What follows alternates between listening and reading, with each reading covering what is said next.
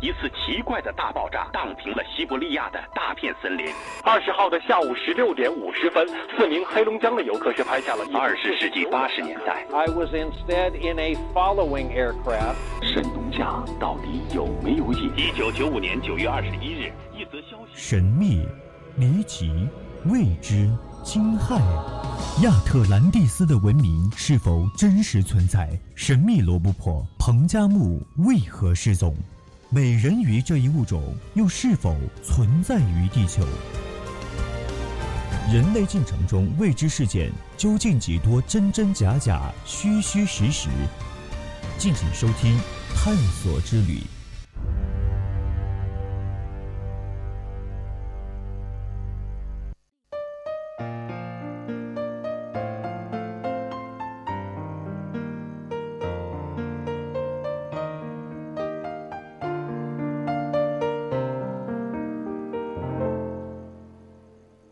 调频与您共享，现在是北京时间的二十一点三十三分了。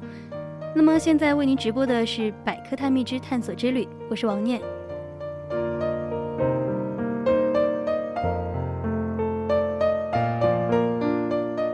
我们都知道中国地大物博，在中国有最美丽、最刺激的地方，自然也有最恐怖、最惊险的地方。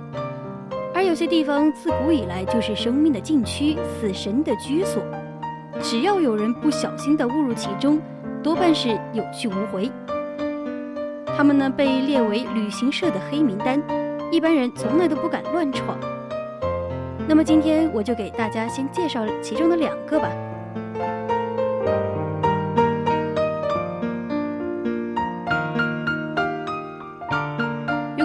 们的节目有什么看法？你也可以通过我们的互动平台参与到我们的互动中来。我们的短信平台是零八三幺三五三零九六幺，以及 QQ 听友群二七五幺三幺二九八。当然，你也可以搜索新浪微博 @VOC 广播电台 @VOC 阿饶，还有就是我们的微信平台小写的宜宾 VOC 一零零。那么，希望大家积极的跟我们进行互动。那么现在呢，我就带大家一起走进今天的探索之旅吧。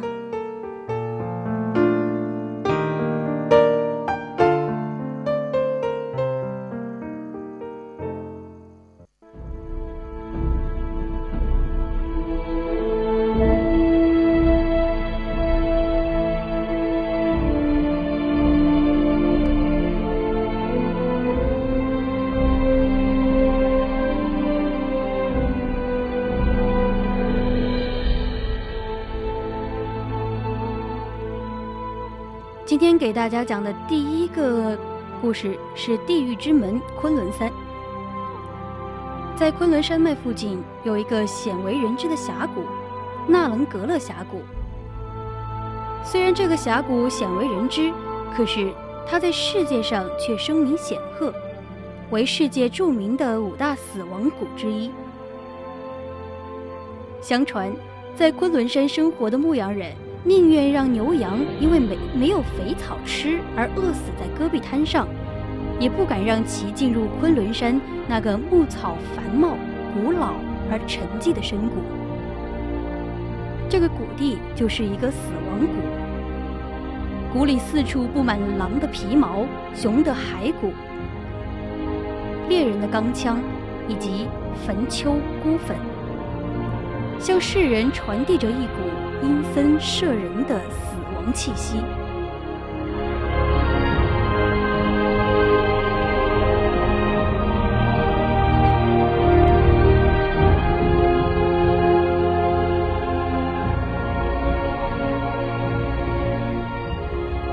二十世纪九十年代，新疆地质局科学考察队为了揭开纳棱格勒峡谷之谜，冒着夏季被雷击的危险。闯入了该峡谷进行调查。适逢纳伦格勒河的附近，青海省阿拉尔牧场的马从牧场里溜了出来。马群在寻找草料的途中，不知不觉地进入了绿草如茵的纳伦格勒峡谷。牧主跟着马群的足迹追寻，好不容易在第七天发现了马群，但是察觉到自己已经来到了纳伦格勒河的谷地时，不由得一阵战栗。这时，他见到马群向峡谷的深处逃去。为了找回马群，他不顾自己的安危。正当他要追赶到马群的时候，恰巧遇到了科考队。科考人员警告他说：“夏季进入这个峡谷实在太危险，劝他尽快离开这里。”墓主告诉科考队，自己正在追赶马群，出于无奈不得不往里闯。说完，墓主又匆匆地向峡谷深处追去。科考队继续进行调查。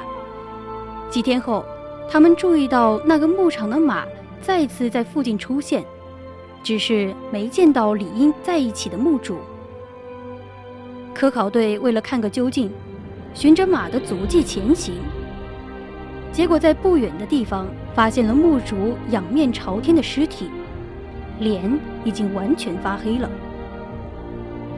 另外，不知为何他是以拖着枪准备射击的姿势倒下的。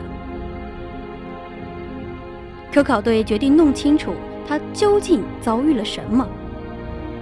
几天之后，科考队的队员除了在他的尸体附近。发现架起的帐篷，说明他曾经在此逗留之外，一无所获。一天，天气晴好，正当科考队的队长气象学家沙普尔赞美这个好天气的时候，天空就突然变了脸，雷鸣声夹杂着沙尘的风暴声迎面袭来。沙普尔队长见状。赶紧让随行的人员卸下无线电的天线。然而，还是有一名厨师倒了下去，被烤成了黢黑状。科考队员们马上采取应急的治疗措施。厨师醒来之后说，自己正拿着铁勺炒菜的时候开始打雷，刚觉得有些意外，头顶上就响起了轰鸣声，感觉离自己很近。在一刹那间，手上的。炒勺飞出去了，接着眼前一片漆黑，什么也不知道了。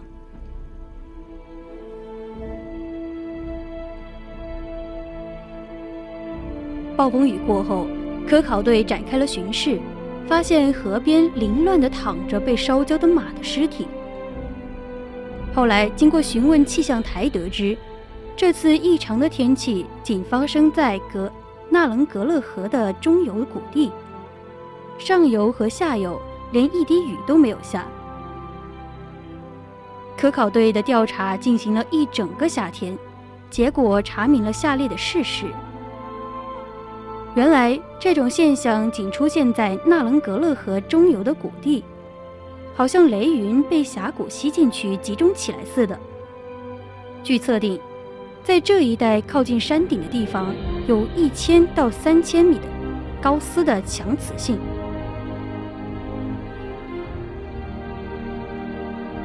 河流的中游地层是由三叠纪的火山活动形成的，其主要成分是强磁性的玄武岩，并且中游的广大地区都有这样的玄武岩。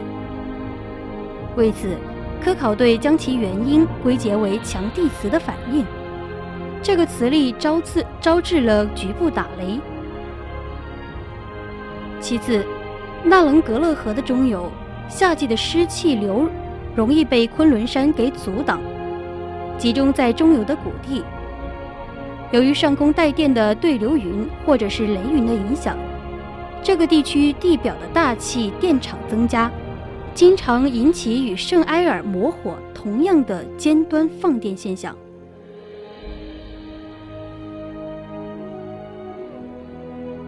反复打雷使得这一带缺少高大的树木，但是这里牧草茂盛。所以牛马喜欢前来觅食，而一旦引发放电现象，牛马和人自然成为了雷击的目标。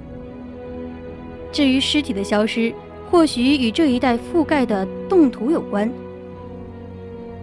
厚达几米的冻土层可以说已经成为了巨大的固体储水库，一到夏天气温上升，则变成沼泽地。沼泽地会立马把尸体给淹没、隐藏起来。那么，这一这样一来，人们就找不到尸体，从而形成了纳伦格勒峡谷之谜，可以说是稀少的自然现象。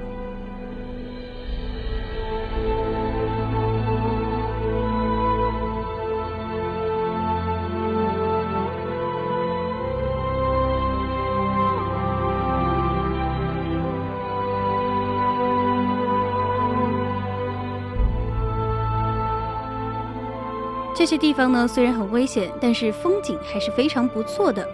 那么，朋友们如果想去昆仑山领略一下不一样的风景的话，还是尽量要小心一些，避免进入这一地带。最好呢，也是结伴而行。那么，我们现在讲了西部的境地之后，那接下来就带大家走进江西的鄱阳湖，看看这儿又有怎么样的奇怪之处呢？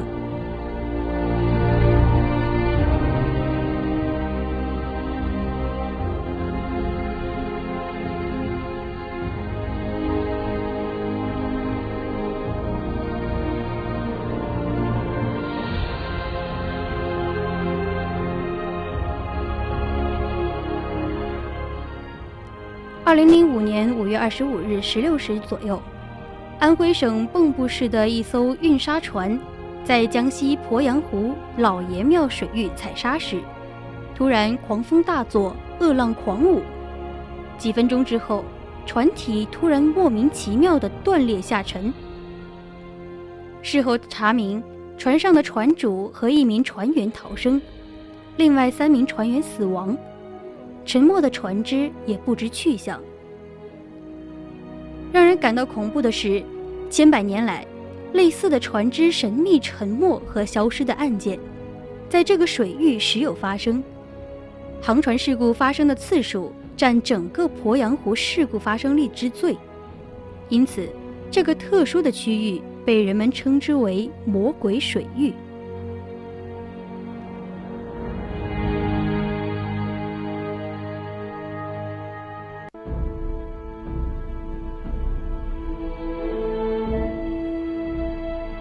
魔鬼水域具体位于鄱阳湖区的江西省都昌县，南起松门山，北至新子县城，全长二十四千米，矗立在这个区域东岸的一座有着一千多年历史的建筑风格非常独特的老爷庙，为它平添了许多神秘的色彩。历史上，这个区域就是鄱阳湖航行事故多发的区域。现代有相关的记载的沉没事故就有许多，比如说，一九四五年四月十六日，两千吨级的日本神户丸号运输船，装满了从中国各地掠夺而来的金银财宝，从鄱阳湖畔起锚，准备出长江回到日本，但是运输船在无任何征兆的情况下。悄无声息地沉入了湖底，船上两百多人无一生还。消息传出之后，驻九江的日军大为震惊，他们立即派出了一个由潜水员组成的潜水队到事发地搜寻。然而，除了一名队员之外，其余的潜水员均是一去不复返，而活下来的那名潜水队员。不久便精神失常了。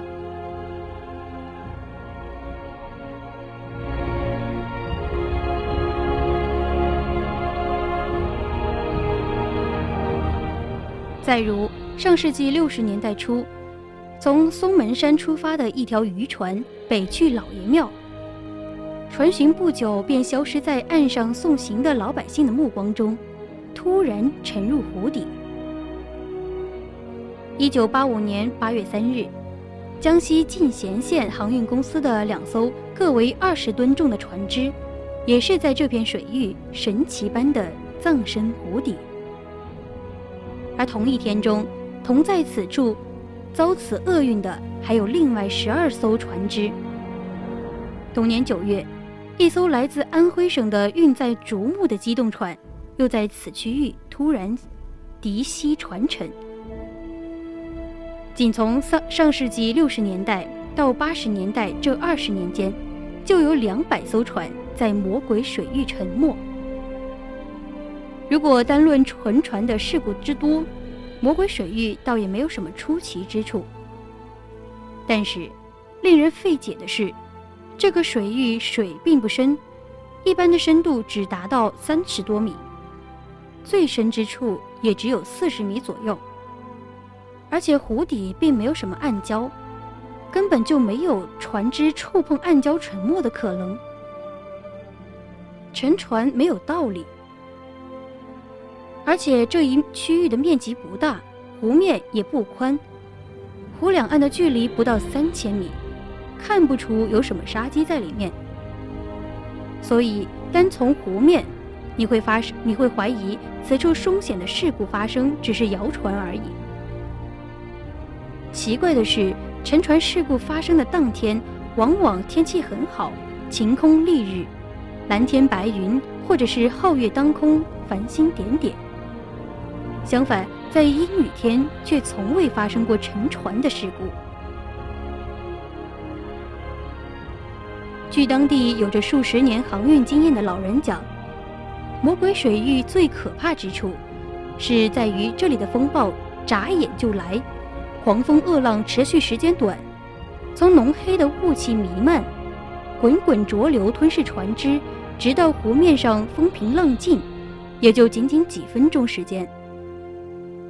湖面恢复平静之后，就跟什么事都没有发生过一样。沉船事故就是在没有任何的先兆，船上的人几乎毫毫无防备的情况下发生的。魔鬼水域毫无征兆的发威方式，让打从此穿行的鄱阳湖船老大们始终提心吊胆、战战兢兢。每当船只经过此地的时候，他们便站在船头，面对老爷庙，焚香叩拜，想以此祈求平安。但任凭他们怎么祈求，心里总也逃不掉被湖水吞噬的阴影，而恐怖的船翻人亡故事也照样经常上演。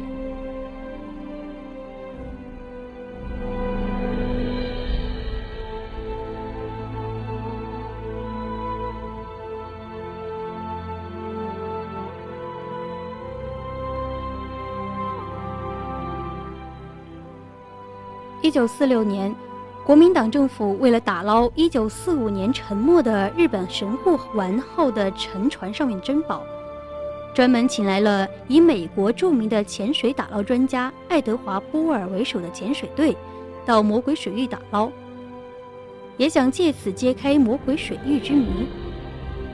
几个月过后，潜水队不仅没有找到神户丸，队里的几名成员也不幸失踪。更为奇怪的是，所有生还者对打捞的过程均是三缄其口，真相不得而知。三十五年之后，爱德华·波尔在《联合国环境报》上讲述了自己当年的打捞经历，说魔鬼水域白光肆虐，使神秘的白光让人头晕眼花，神志麻木，身体无奈地随着吸力昏昏向前。而同伴的失踪也与神秘的白光有关，但是神秘的白白光真相是什么？波尔对此语焉不详。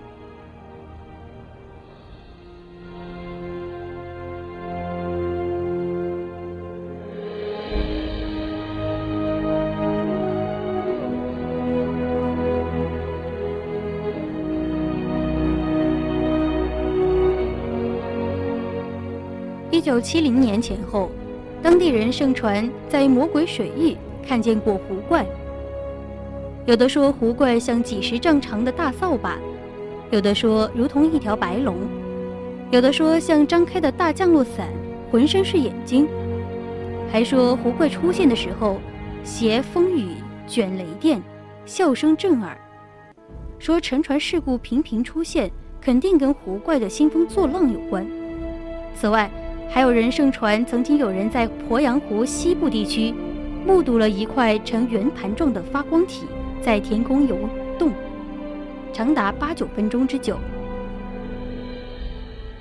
当地曾经将此情况报告上级有关部门，而有关部门也没有做出任何解释。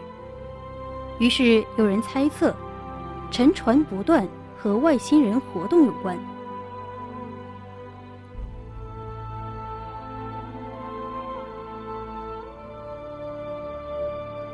还有许多人认为，沉船事故的频繁出现，和魔鬼水域旁边的老爷庙本身奇特的建筑结构有关。为了帮助人们弄清楚魔鬼水域的沉船真相，1984年，江西省政府组织了由自然、气象、地质专家和有关的科研人员组成的探险队。探险队针对当时盛传的活怪说和飞碟说进行了考证，结果发现。根本找不到相关的证据，但他们对老爷庙进行了精确的测量之后，惊奇地发现，老爷庙的建筑的确奇特。人们无论站在哪个方向看，都会感到自己始终与老爷庙面对面。但要说这个建筑与魔鬼水域有关，也没有科学依据。考察队最终得出的考察结果是。沉船事故是由于突然出现的狂涛巨浪引起的。风浪持续时间极短，仅仅几分钟。风浪来时，黑雾弥漫，怪笑不断，能见度极差。沉船发生的事情多发生在春夏之交。但是，究竟是什么原因引发的狂涛巨浪？考察队依旧没有找到答案。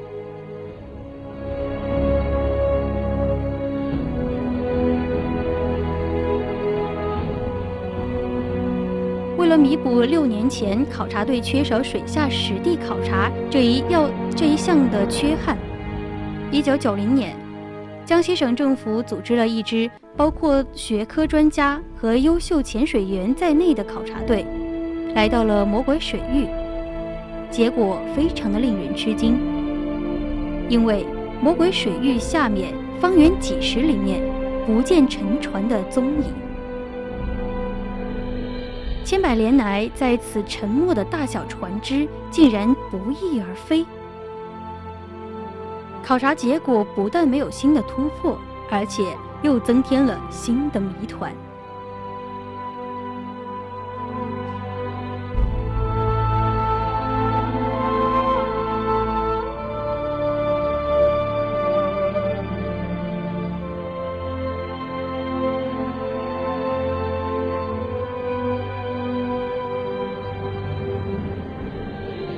世界上有很多东西是不能用科学来解释的，只是因为科学尚未达到能够解释这些奇异现象的水平。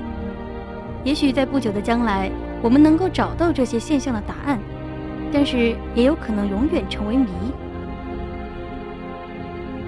好了，今天的探索之旅就到这里就要结束了，希望你们喜欢今天的节目，更多的精彩内容，咱们下期再见。